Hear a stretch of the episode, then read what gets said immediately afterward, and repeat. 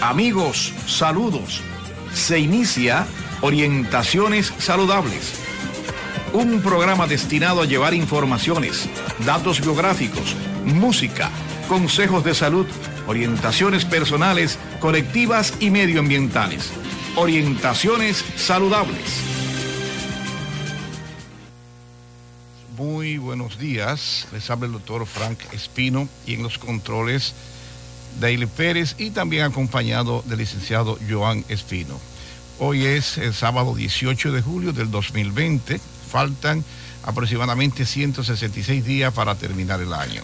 El santo oral Santos Federico, Anacleto y Nemesio. Señores, hoy es día, hoy es día del economista. Bueno, felicidades a los economistas. Eh, vamos entonces a la frase de hoy. Adquirir el hábito de la lectura es construirse un refugio contra casi todas las miserias de la vida. William Monhan. Y así iniciamos Orientaciones Saludables. Escuchan ustedes Orientaciones Saludables del doctor Frank Espino.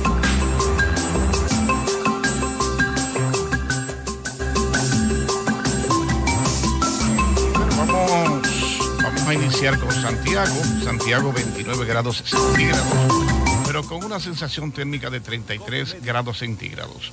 El viento de sureste a 21 kilómetros por hora, con una humedad relativa de 65%. La visibilidad 9.7 kilómetros y probabilidades de lluvia un 10%. El sol salió hoy a las 6.14 ante meridiano, pero se va a acostar a las 7.23 pasado meridiano. Eh, vamos a ver lo que nos dice la Oficina Nacional de Meteorología. Aguaceros locales, tronadas esta tarde por vaguada.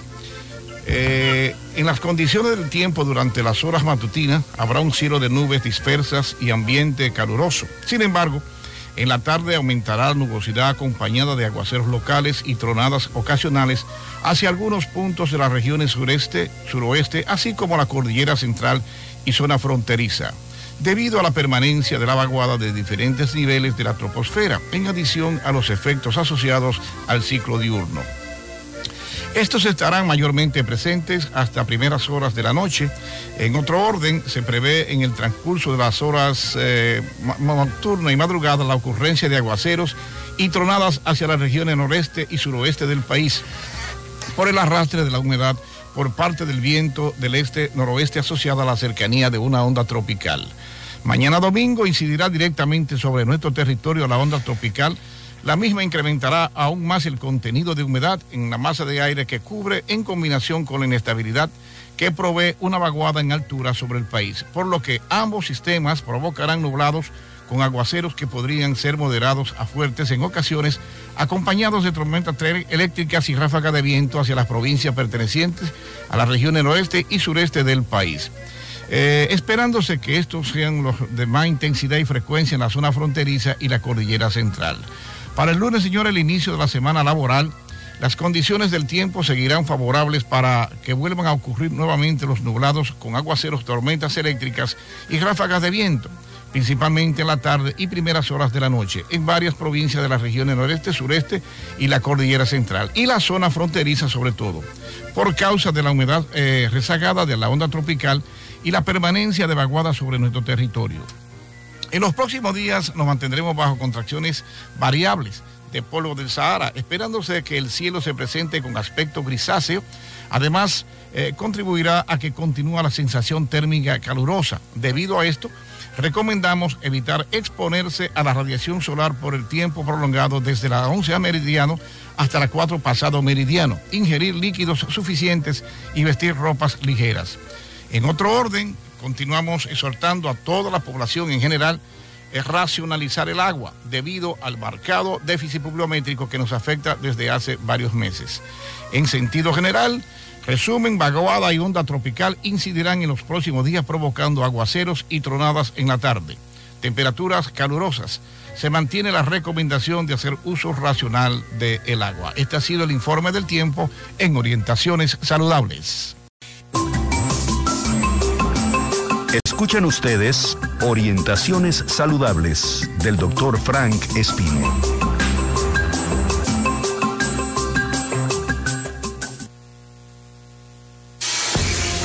En Orientaciones Saludables presentamos Efemérides, hechos que sucedieron en el pasado pero que repercuten en el presente. Efemérides.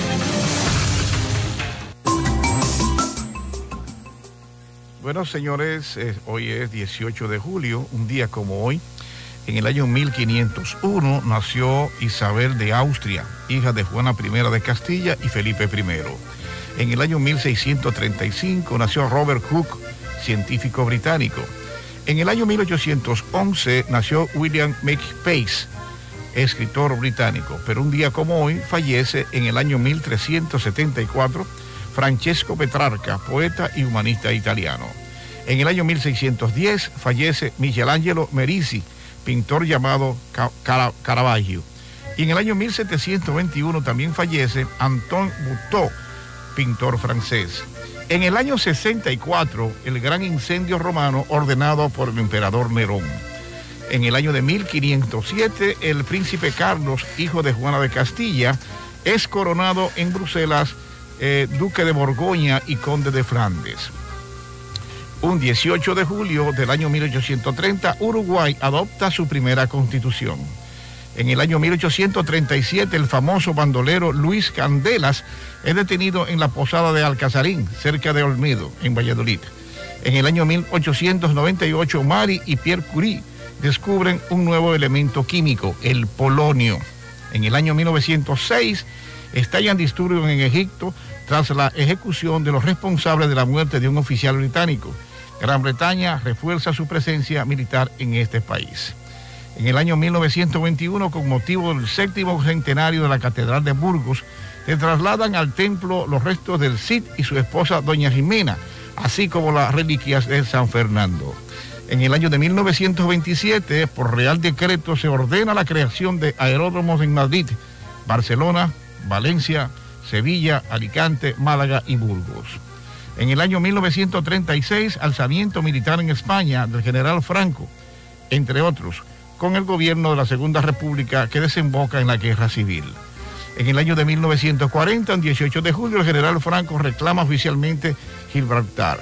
En el año 1966 se emite por primera vez el programa musical Los 40 principales de la cadena SER.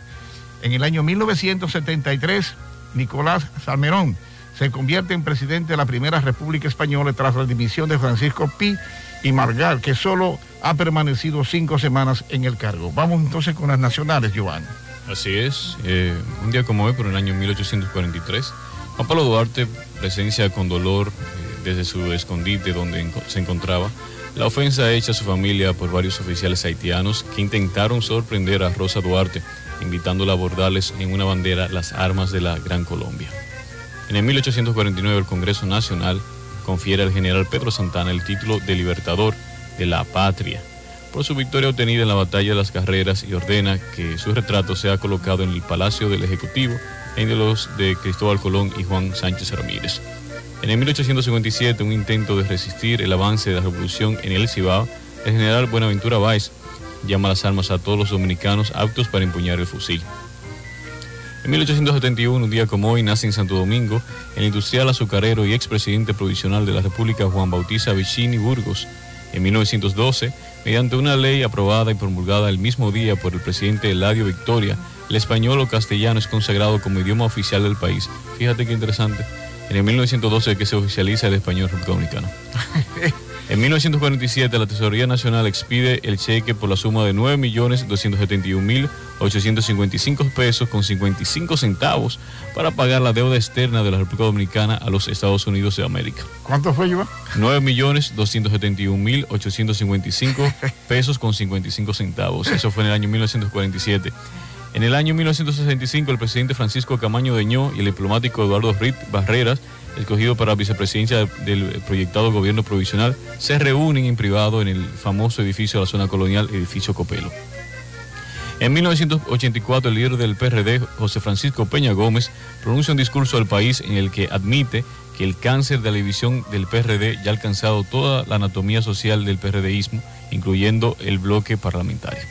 En el 1999, la Convención Ordinaria del PRD proclama al agrónomo Rafael Hipólito Mejía Domínguez y la doctora Milagros Ortiz Bosch como sus candidatos presidencial y vicepresidenta para los comicios 16 de mayo de 2000, también a Tuey de Chicams y Rafael Suberví Bonilla, presidente y secretario general de esa organización, y en el año 2016 la Asamblea Nacional proclama la reelección de los actuales mandatarios Danilo Medina y Margarita Cedeño de Fernández como presidente y vicepresidenta de la República Dominicana respectivamente. Bien, hasta aquí las efemérides. Señores, ustedes saben que hace un par de días perdimos una gran estrella de la canción dominicana y realmente creo que este programa rinde un homenaje a Víctor Víctor y es bueno tener algunos datos de él. Él nació el 11 de diciembre de 1948 en Santiago de los Caballeros, provincia de Santiago, en el barrio de Los Pepines. A comienzos de los años 60, 70, siendo percusionista y guitarrista, comenzó a trabajar con la orquesta de Wilfrido Vargas en el año 1972, grabó el tema El Camino de los Amantes. Poco después, esa misma canción lo proyectó internacionalmente como compositor al ser interpretada por Felipe Pirela. Falleció en la ciudad de Santo Domingo, en el Hospital General la Plaza de la Salud, justamente un 16 de julio de este año, por el COVID. Eh, su compromiso social, compositor de alta sensibilidad humana, sus canciones siempre han demostrado un compromiso con el sentir popular. Fue fundador junto a Sonia Silvestre del grupo Nueva Forma en los años 70 y este grupo, enmarcado en lo que se denominó Canción Protesta, participó en el festival Siete Días con el Pueblo en el año de 1974. Fue también de los primeros artistas dominicanos en viajar a Cuba, cuando este viaje estaba prohibido por el gobierno dominicano. En el año 2007 grabó un disco con canciones de contenido eh, social titulado Verde y Negro, como un homenaje a los luchadores por la libertad del pueblo dominicano. Autor de gran cantidad de canciones, sus letras y melodías han sido eh, contratadas por grandes o cantadas por grandes intérpretes de la canción popular en Interamérica y España. Por ejemplo, Django, Mili Quesada, Celia Cruz y Azúcar Moreno, entre otros. En el año 1990, Víctor Víctor, con su producción Inspiraciones, fue uno de los primeros artistas dominicanos en colocar la bachata en los escenarios internacionales, haciendo que dejara de ser un género marginal para convertirse en un fenómeno de masas. Este álbum incluye el éxito Mesita de Noche. En su producción Bachata entre Amigos, en el año 2006, el disco producido por su guitarrista Juan Francisco Ordóñez, interpretó a dúo y a tiempo de bachata éxitos clásicos de cantautores de Serrat, Sabina, Silvio Rodríguez y, Fito Páez, entre otros. Muchos de sus autores interpretaron por primera vez sus canciones en este ritmo. Y naturalmente tiene una eh, grande eh, discografía que tiene, Álbum Rojo, eh, Chile Vive, Neruda y Raíz Geografía, Cotidiano, con sus flores y sus vainas, El Son de Felicidad, Artistas por la Paz, Framboyán, Inspiraciones, Tu Corazón, Un Chin de Verano, Un Chin de Veneno, Alma de Barrio, Cajita de Música, Recuento, Pisando Rayas, Bachata entre Amigos, Verde y Negro y Rojo Rosa. O sea que es una, eh, fue un artista que fue muy eh, concentrado y un caballero en sentido de la palabra.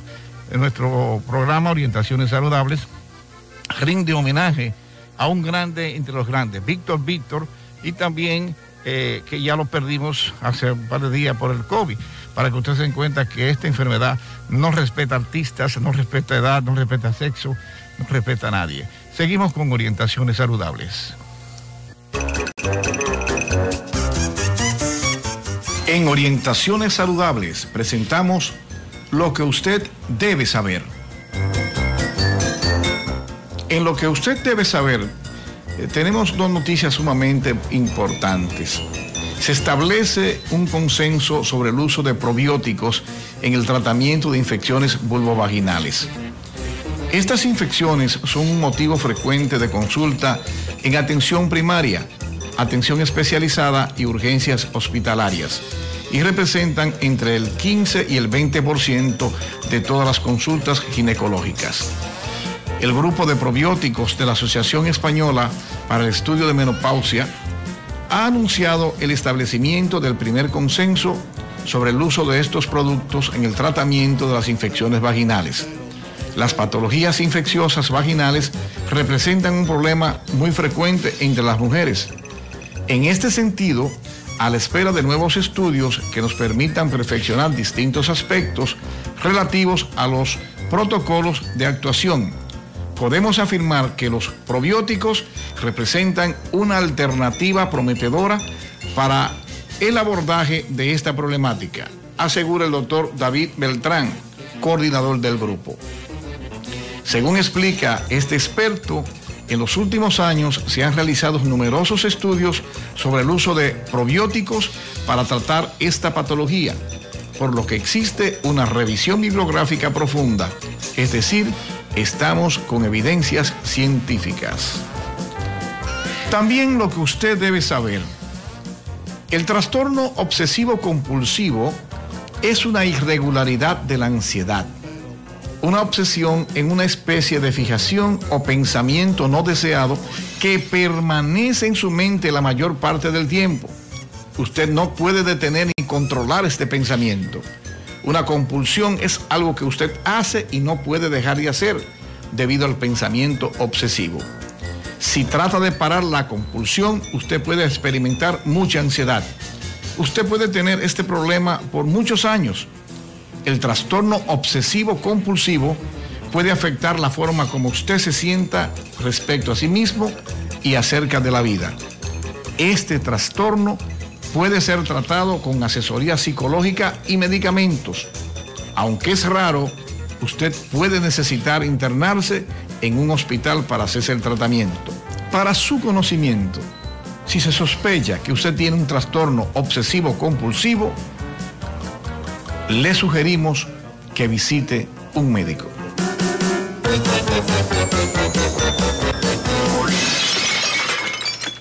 Seguimos con Orientaciones Saludables.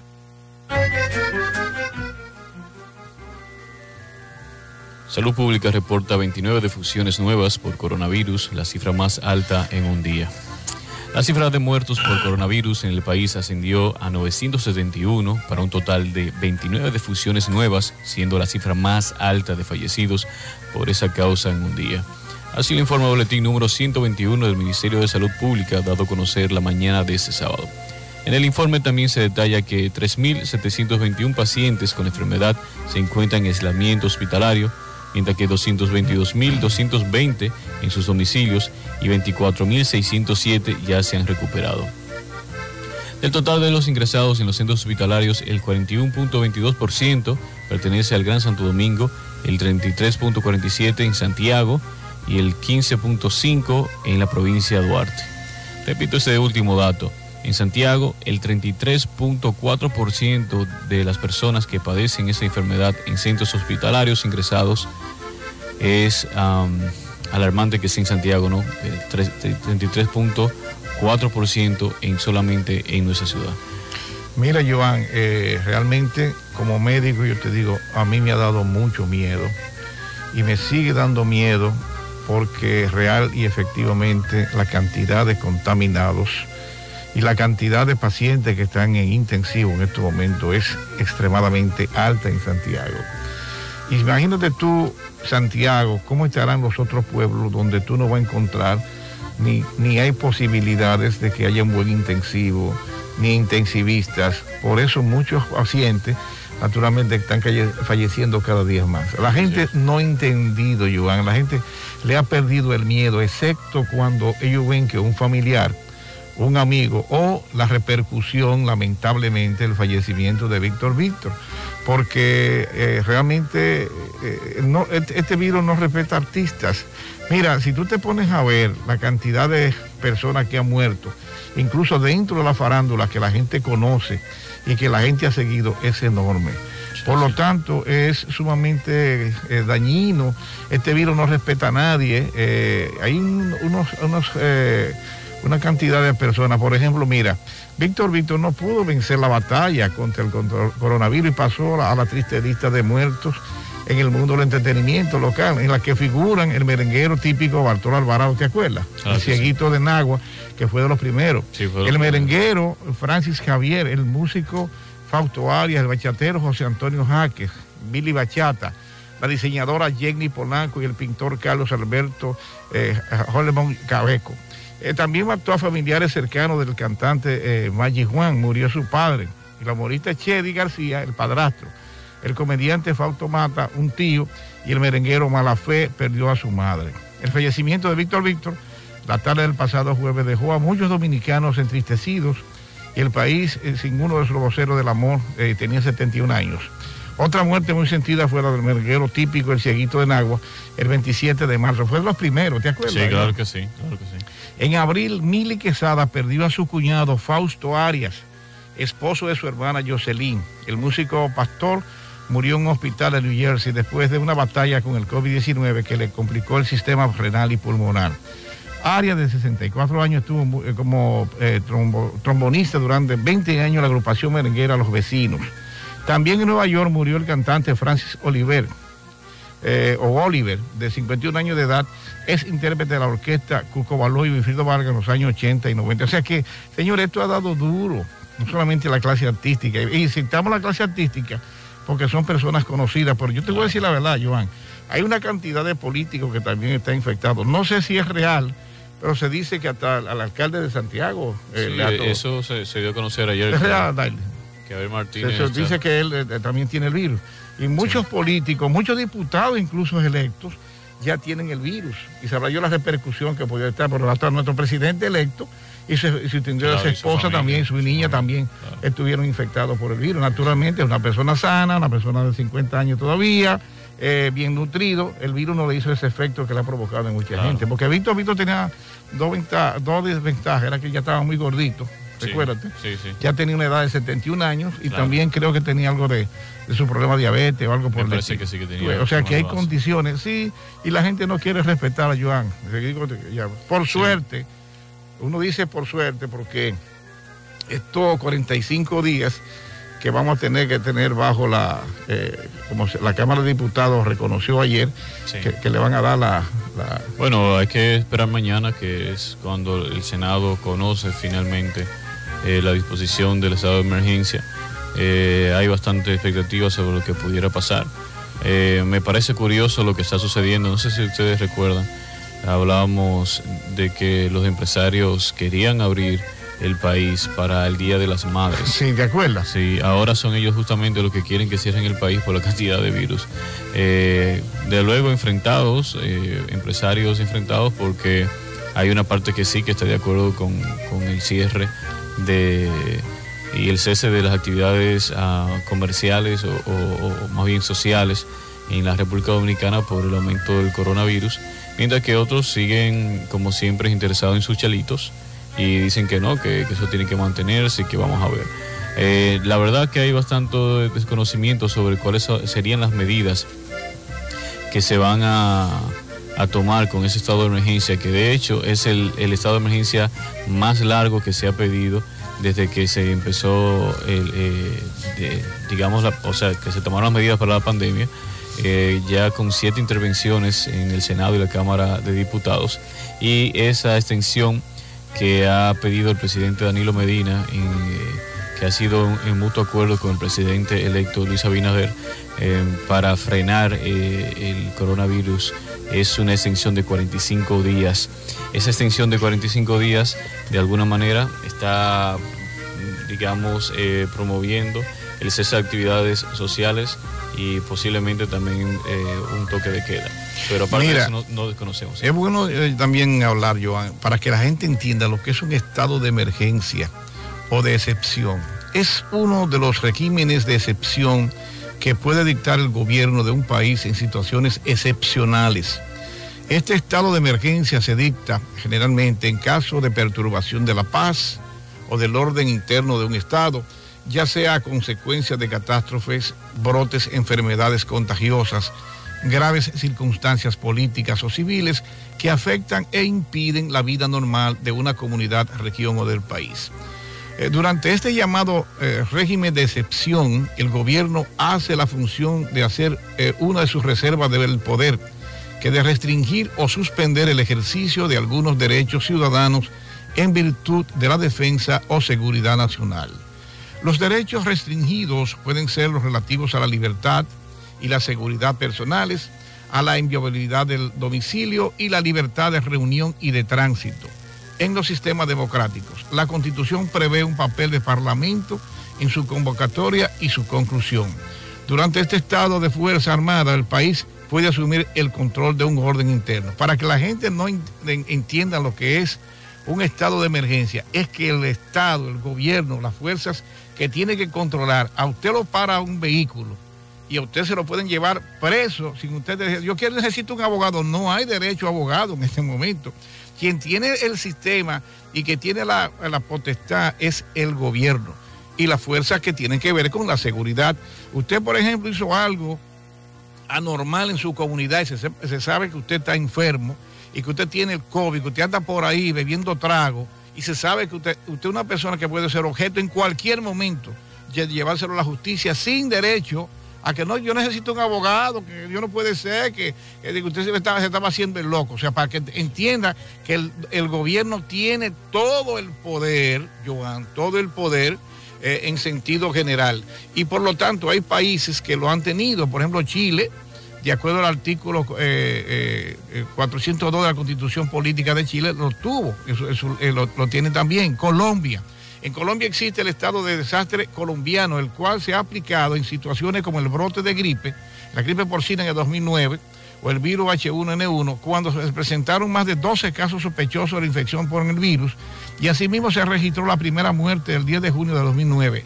El estado de emergencia se aplicó durante el colapso de varias pirámides en las cuales eh, millares de ciudadanos perdieron su dinero a través de esta estafa. No obstante, el presidente Iván Duque el pasado 17 de marzo eh, decretó el estado de emergencia debido a la pandemia. Eso fue, eh, España también, España también decretó, eh, mm, hay tres grados de estado de emergencia o régimen de sección que son desde menos restrictivo al más restrictivo, estado de alarma, estado de sección y estado de sitio. Están recogidos en la Constitución en el artículo 116, la cual limita los derechos que pueden ser suspendidos. Sin embargo, su regulación está establecida por la ley orgánica, eso en España, e información sobre el tema del Ministerio de Defensa. Durante estos estados no puede disolverse el Congreso. Oye, esto, Joan, interesante. Durante estos estados no puede disolverse el Congreso.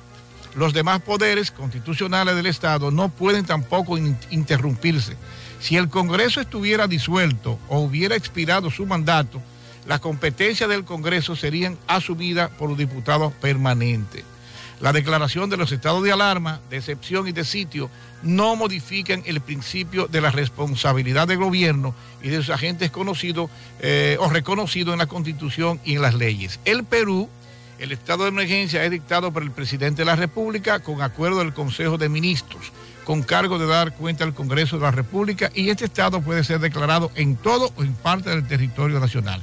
Y así tú comienzas a consultar, también lo podíamos ver en Argentina, eh, en Argentina, donde se denomina estado de sitio, está regido por el artículo 23 de la Constitución, que se propone en caso de conmoción eh, interior o ataque exterior, eh, pongan el peligro en ejercicio de la Constitución y las autoridades creadas por ella. Yo no recuerdo, Joan, realmente si hubo eh, estado de emergencia, tuvo que ser estado de emergencia, lo que se aplicó en el 911 en Estados Unidos, que no entró ni, ni salió ningún tipo de avión. ¿Tú te acuerdas?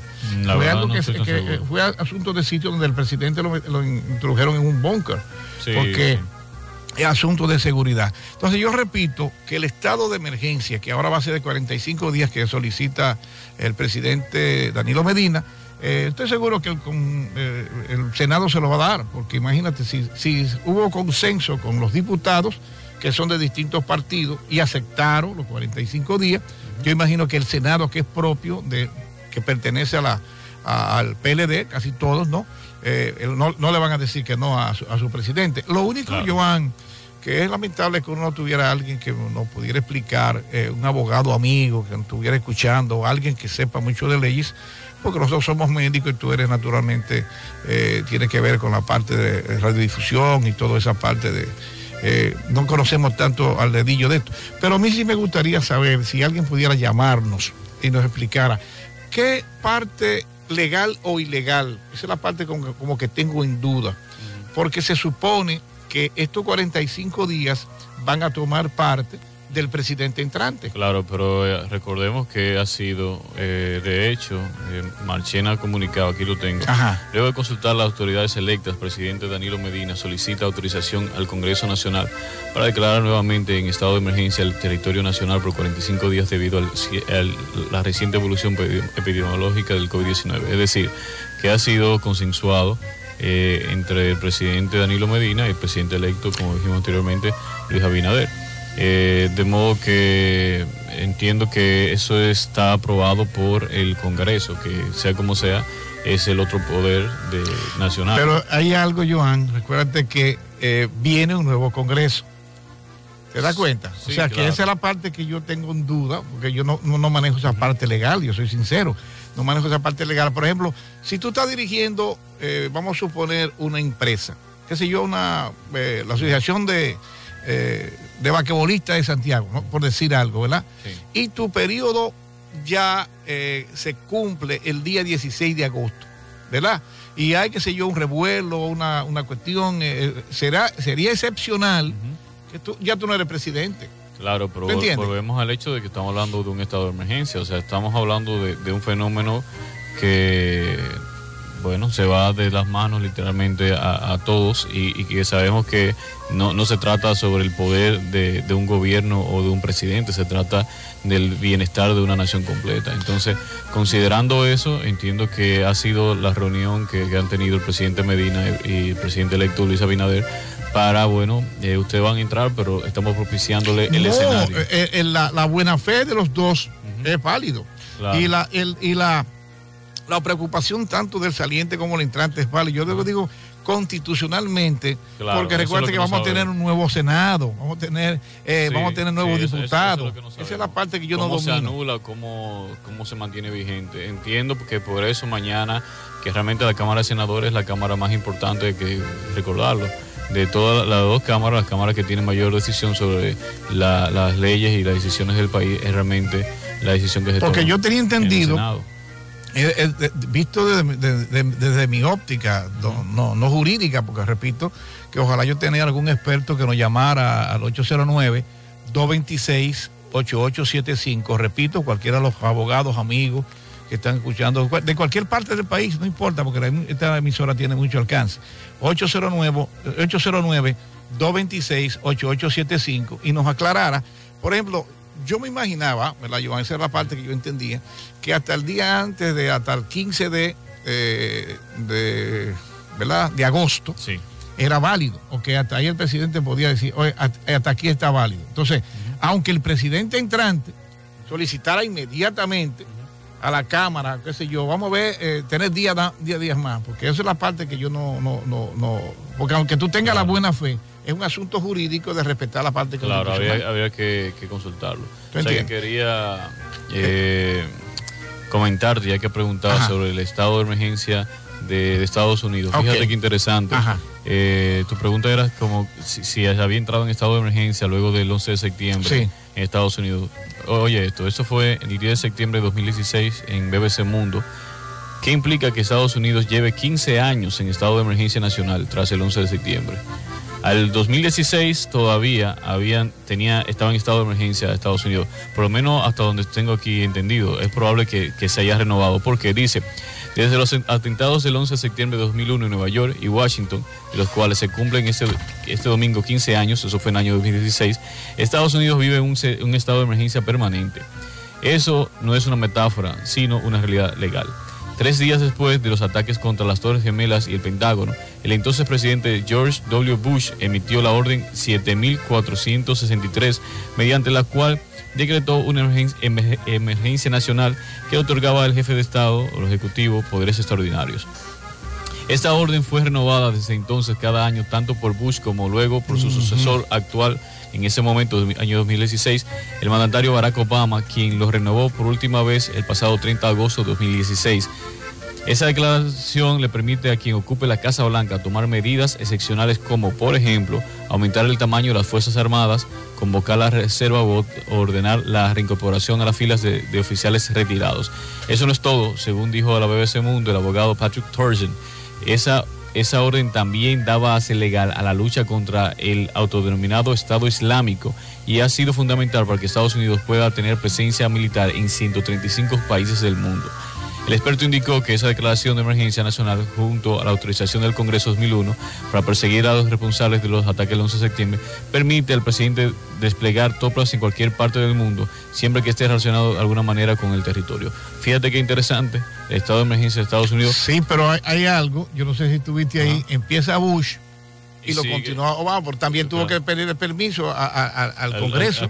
¿Te das cuenta? Aunque se lo dieran de una vez. Por eso es lo que digo que la parte legal es que yo no, no, Pero a ver, este recordemos que el estado de emergencia se ha pedido por 45 días. Ajá. Eh, pero eso no significa que se vayan a aprobar 45 días. Se colocaron esos 45 días. Entiendo que es muy probable que sea el tope de días que se puede pedir para un estado de emergencia según eh, la legalidad del país, según, le, imagino, la constitución o algo. Volvemos y decimos, conocemos pero recordemos que desde marzo se ha estado pidiendo ah, una extensión de ese estado de emergencia, a veces por 12 días, 15 días y así durante bastante tiempo. Es probable que se pida ahora hasta que entre el presidente electo y el presidente electo entonces pida de nuevo eh, eh, ese, ese número de, de días. Y recuerden que no puede ser máximo, o sea, si lo aprueban ahora por 45 días, aprobaron por 45 días, pero no puede pasar ahora 50 días, simplemente es eh, el número es, eh, tope es el 45. Ellos pueden aprobar de 45 hacia abajo, nunca hacia arriba. Entonces entiendo que por eso también el presidente Danilo Medina ah, lo ha considerado para preparar el escenario al siguiente gobierno que lo tiene bastante complejo. Y repetimos que durante ese estado de eh, Fuerzas Armadas de un país puede asumir el control de orden interno cuando previsto por la Constitución. O sea que las Fuerzas Armadas, ayer Sí, ayer sí, sí.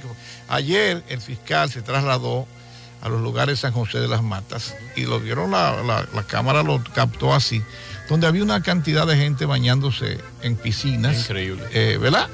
Y tomando su trago, él dijo, tienen tantos minutos para que salgan de aquí, porque que realmente estaban provocando eh, eh, una diseminación de la infección. Y eso no era de que, nada, no, ahí llegó con la Fuerza Armada y legalmente él podía porque es una cuestión de, sanidad. Dando la, bienvenida a Juan, Di Gómez, caramba, que nos había votado. Ya después que tiene cuarto ese hombre como que no, no participe nada con ah. nosotros. Joan, ¿qué tú crees? Yo no sé qué Se oye, como decía ya Veneno, se escucha. No se está escuchando, eh, dale, ya veré. Ahora, ahora sí. Ahora sí. No, lo que discutíamos, Juan Di, es lo siguiente. Pero déjeme hacer un aclarando. Ok. Sí, porque usted puso un asunto sobre la mesa de que yo un tipo con cuarto. Sí, tenemos cuarto de máquina, cuarto de toda esa cuestión. Sí, lo tenemos. Usted sabe que están oyendo por Lo que discutíamos, Juan Di, en este momento era que es lamentable que no tuviéramos un, abogado que nos llamara, tantos abogados que oyen esta, esta, esta emisora, eh, que nos llame al 809-226-226. 8875 para que aclarara algo, eh, como se decía, tú sabes que se pidió 45 días, ¿verdad? Sí. Ok.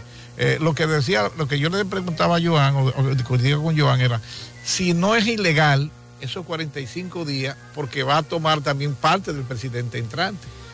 Porque ya esos, esos diputados y esos senadores no son los mismos. Sí.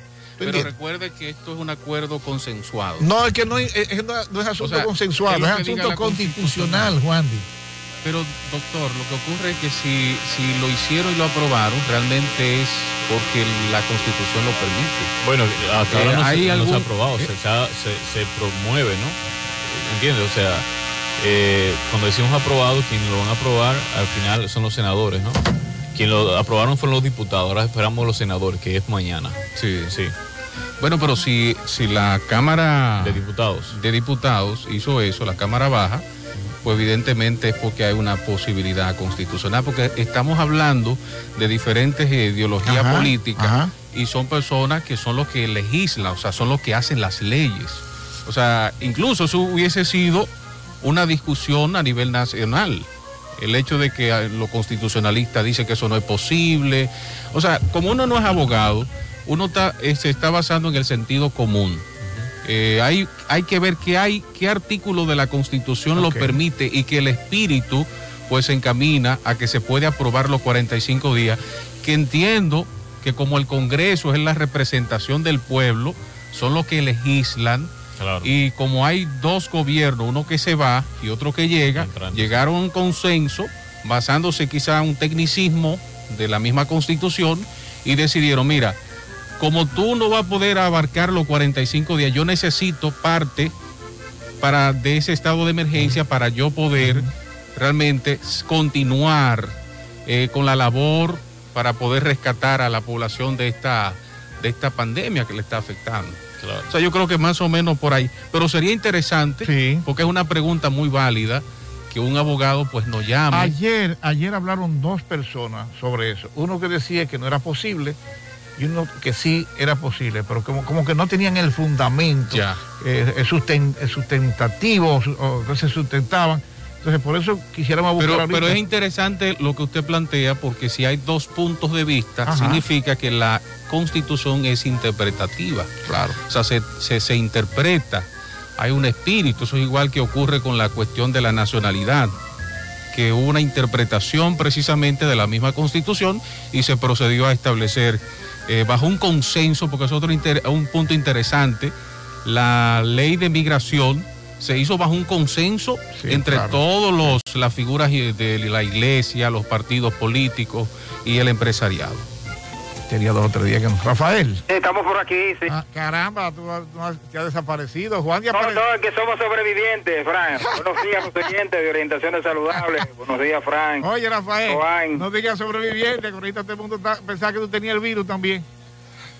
Bueno, porque Dios nos ha protegido, estamos, ya tú sabes, cuidado por la mano de Dios, porque este, este virus, este virus tan terrible, no, no tiene, no tiene distinción. No, no, para nada. y cualquiera puede ser, ¿verdad?, víctima de este virus. No, para nada, para nada. Si uno no sabe en qué momento uno se puede contagiar, ni de qué forma, porque es una cosa que es un, es un, es un enemigo prácticamente que es invisible y que uno no, no, sabe cómo enfrentarlo, no se le ve la cara. No, y, hemos tenido muchos médicos amigos, Rafael, también que han enfermado. Sí, médicos, enfermeras, enfermera, violanistas, eh, personal de salud. Muy grande, muy grande. Y, gente que, y gente que se cuida, Rafael. Oye lo que te digo, pero el virus es, terrible porque mientras más gente van, eh, anda en la calle, y mientras tú te rosa con la gente, pues más, más dañino.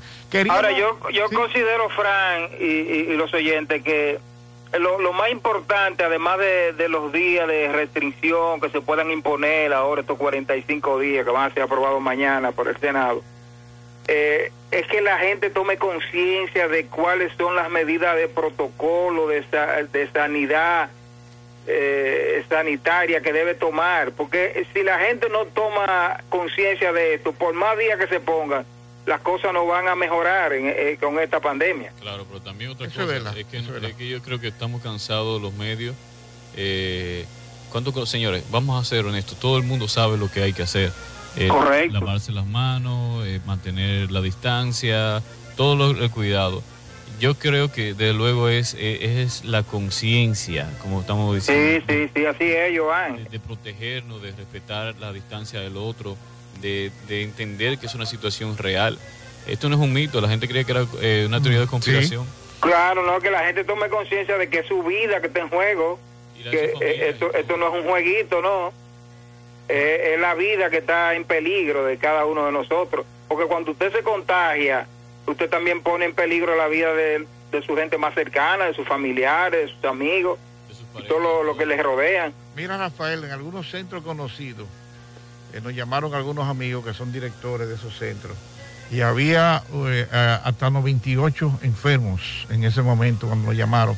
De, que estaban internos, imagínate, 98 personas internas. ¿Tú sabes lo que son 98 personas internas? ¡Wow! Eso es una cosa terrible. Eh, eh, eh, por eso que, está en peligro, prácticamente está colapsando el sistema de salud. Rafael, Rafael, la, gente, la gente no sabe, porque es otra cosa que la gente no sabe, el costo de mantenimiento de un paciente con COVID a nivel privado y a nivel hospitalario. ¿Tú sabes por dónde está oscilando? ¿Por si, dónde? Si puede salir con vida, por los 300 mil o 400 mil. ¡Wow! Ese es el precio, Rafael. Entre 300 mil y 400 mil personas. Hay gente que ha llegado al millón y pico, Rafael. Oíste. Ay, Dios mío. Sí, porque cuando ya te entuban, por ejemplo, una unidad de cuidados intensivos diarios, Rafael, mínimo, mínimo, está costando 150 mil pesos, Rafael. Ay, Dios mío. Claro. ¿Cómo sobrevive una persona que no tiene recursos para Exacto, exacto. Entonces, ¿qué pasa en los hospitales? Que no todos los hospitales no todos tienen buen sistema de, de, de, mantenimiento a, a, nivel intensivo y eso es que está claro. Un ventilador, Rafael, es caro, es costoso y el Estado no ha invertido en cantidad de ventiladores que había que invertir eh, por años. Un ventilador te puede costar entre medio, entre, medio, entre medio millón y, y, 700 mil pesos. Entonces el, Estado cree que es demasiado costoso y lo gasta más en una campaña política que, que gastar en un ventilador. ¿Entiendes? Rafael, hablamos de deporte. ¿Cómo? Bueno, no, de deporte. Eh, tú sabes que con este asunto de la pandemia prácticamente las actividades deportivas al aire libre están eh, prácticamente prohibidas, están suspendidas. Eh, se está hablando de grandes ligas que podría comenzar eh, este a final de este mes, el 23, pero mira, hay muchos peloteros que han salido infectados. Sí, sí, sí. Ya hay dos dominicanos más que salieron infectados eh, con coronavirus.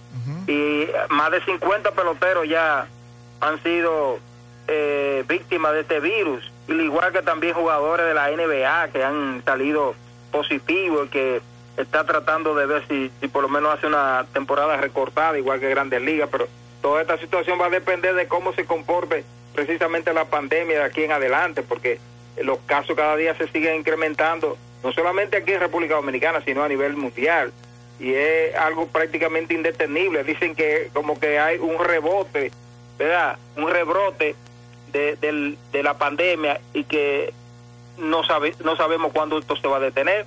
De manera que las expectativas del béisbol dominicano están ahí todavía, porque es en octubre ya se ha hablado del calendario, se ha hablado de, los protocolos que se van a implementar, porque la Grandes Ligas también mandó un, un protocolo donde los peloteros que van a jugar en el torneo invernal eh, tendrán que eh, cuidarse del alejamiento de uno con otro, los, utensilios se van a, desinfectar, los bates, los guantes, toda la utilería, tienen que lavarse las manos constantemente, este, no, eh, ah, bueno, tienen que, no pueden usar vehículos públicos ni nada de eso, los peloteros, tienen que ir en su vehículo privado cada uno y alejado, eh, de, eh, diseminado, porque no pueden estar en grupo ni nada de eso. es una cosa sumamente complicada el estilo de vida que se va a implementar a partir de ahora con, con todas estas medidas de protocolo para evitar ser contagiado. Tú sabes, tú sabes también, Rafael, que yo estoy muy preocupado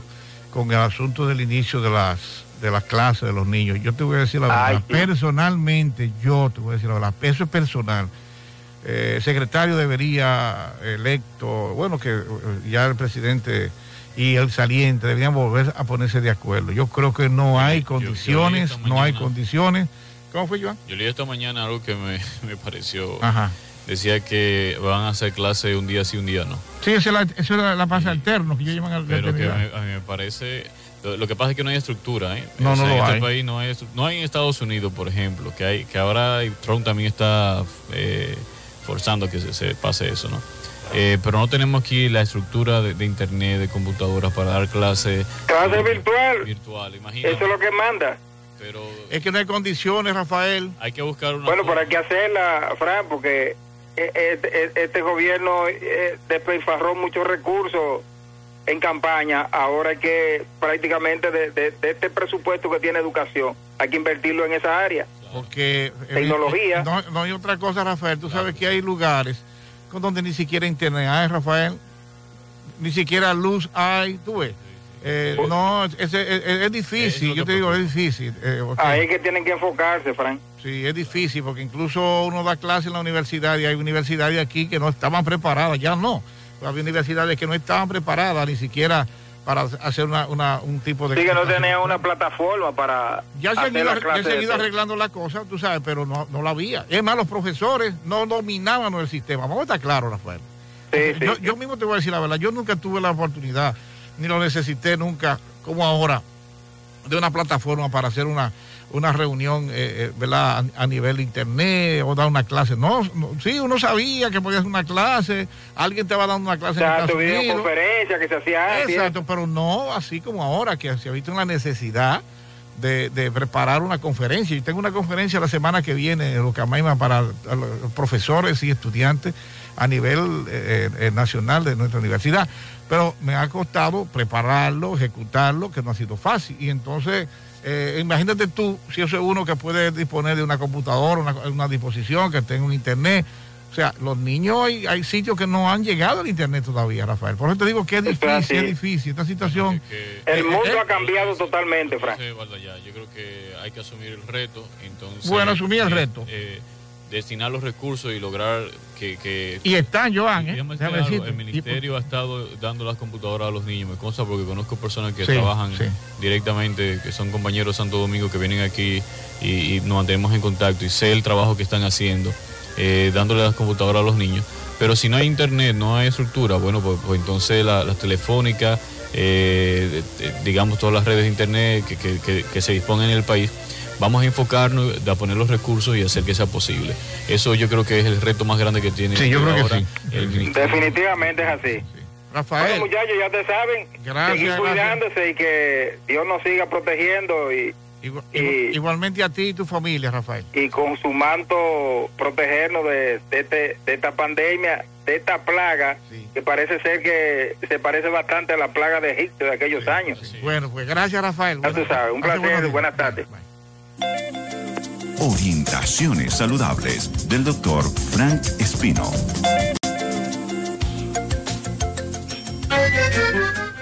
Bien, así damos bienvenida a Juan Di Gómez con su diario de salud, eh, con comentarios aquí eh, cada semana. Qué bueno que está ahora en cabina con nosotros. Juan Di, bienvenido. Bueno, eh, saludo nuevamente a los que nos escuchan, se inician a partir de ahora en este espacio Orientaciones Saludables. En nuestro digital, pues nosotros hemos publicado una serie de noticias que parecen, bueno, pueden ser interesantes para algunos para motivarlo a la investigación. Por ejemplo, Perú eh, que es el quinto país del mundo y el segundo en América Latina con más casos confirmados de COVID-19, inició en el día de ayer el más grande ensayo clínico con plasma convaleciente del país, con el que busca ayudar a la recuperación de personas infectadas con el virus. incluso esa información dada por el Seguro Social de Salud, eh, responsable de este ensayo clínico, eh, pues, dice que es un trabajo conjunto de investigadores del Hospital Rabagliati, un equipo multidisciplinario de médicos patólogos clínicos del Banco de Sangre de Médicos Internistas, con el equipo de investigadores del Instituto eh, de Salud para lograr este ensayo clínico que nos pone a la altura y la vanguardia del primer mundo. La investigación, que es encabezada por varios especialistas, trata del primer y más grande ensayo clínico diseñado en su totalidad por médicos del hospital eh, que acabo de mencionar y se habla de que eh, ofrece una esperanza para aquellos pacientes con coronavirus. Las personas recuperadas de la infección guardan en su plasma anticuerpos contra el COVID-19, pues su sistema inmune en su momento, eh, pues dice que respondió contra el virus. Y esto es interesante porque eh, todavía no hay una vacuna que uno sepa, claro está, que sea definitivamente potente para contrarrestar eh, definitivamente este virus. Y si existen estas alternativas, porque la ciencia lo que ha estado haciendo, la clase médica es eh, haciendo ensayos con un medicamento por aquí, lo combina, entonces eso genera un efecto eh, que trata de paliar lo que es la sintomatología. Y por eso que ustedes ven que la OMS cambia a veces su criterio, porque es un virus nuevo. entonces va, cambiando y eh, precisamente su va mutando. Hay otras cosas que las personas pues preguntan y lo tenemos publicado ahí en el digital de ¿hay más riesgo de COVID-19 en un hotel o en el gimnasio? Pues resulta que la Asociación Médica de Texas ha publicado un cuadro para analizar las posibilidades de contraer COVID-19 que según las actividades que una persona realice. Y mientras que abrir el correo, el correo normal, eh, es seguro, ir a un acto religioso con más de 500 personas o a un estadio de fútbol se consideran actividades de alto riesgo. El cuadro Conozca su riesgo, que ha sido elaborado por médicos del Grupo de Trabajo de COVID-19 y del Comité de Enfermedades Infecciosas de la Asociación, clasifica las actividades comunes en una escala del 1 al 9. 1 indica bajo riesgo e incluye actos como pedir comida para llevar en un restaurante o abrir el correo electrónico. Pasar dos noches en un hotel o cenar en un restaurante ya conlleva un riesgo moderado pero bajo. Más peligro tiene, según esta asociación, el ir a comprar comida, cenar en, casa de otra persona o nadar en una piscina pública. Según el cuadro, se considera que las tres actividades conllevan riesgos moderados. Ir a una peluquería o barbería, viajar en avión, hacer ejercicio en un gimnasio e ir a un bar entran ya dentro de la categoría de riesgo moderado alto a alto. La asociación explica que los miembros que han participado en la elaboración de este cuadro han puntuado el riesgo de las actividades suponiendo que todas las personas las realicen con las precauciones de seguridad posible. Y esto es muy importante. Hay muchas mujeres que han, por ejemplo, el salón que tenían establecido quizás en un centro de la ciudad, lo han llevado a su casa porque me lo comentó precisamente una periodista amiga que hizo un, recorrido por diferentes sectores y es un peligro. Usted no puede llevar a su casa, donde está su familia, el salón, bajo quizá la excepción que yo diría, y no estoy imponiendo una recomendación, que quizá usted lo haga en el patio. Es al aire libre, pero bajo una condición de que es una sola persona por atención, por cita, y después de una hora yo atiendo a la otra persona para no aglomerar. Eso podría ser como una medida de precaución. Entonces es importante que, que nosotros tomemos en cuenta todas estas recomendaciones que son simples y sencillas, no tienen mucho costo. Mire, de jóvenes, recibí una información de Kelvin Peralta.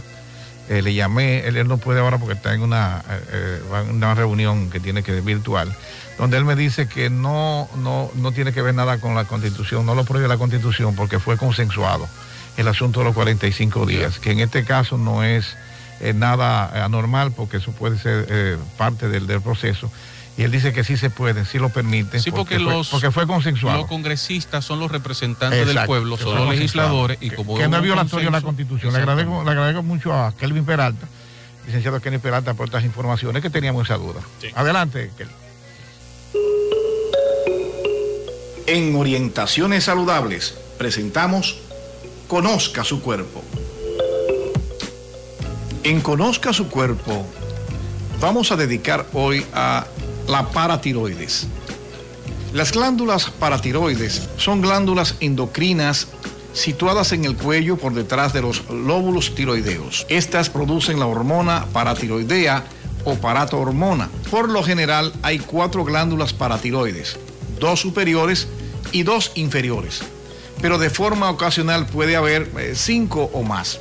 Cuando existe alguna glándula adicional, esta suele encontrarse en el mediastino, en relación con el istmo o dentro de la glándula tiroides. La parato-hormona, también denominada hormona paratiroidea o paratirina, es una hormona proteica secretada por la glándula paratiroides que interviene en la regulación del metabolismo del calcio y del fósforo.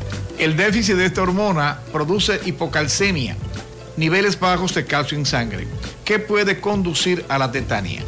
El aumento de la secreción de parautormona provoca hipercalcemia, o sea, niveles elevados de calcio en sangre. En Conozca su cuerpo, hemos hablado de la glándula paratiroides.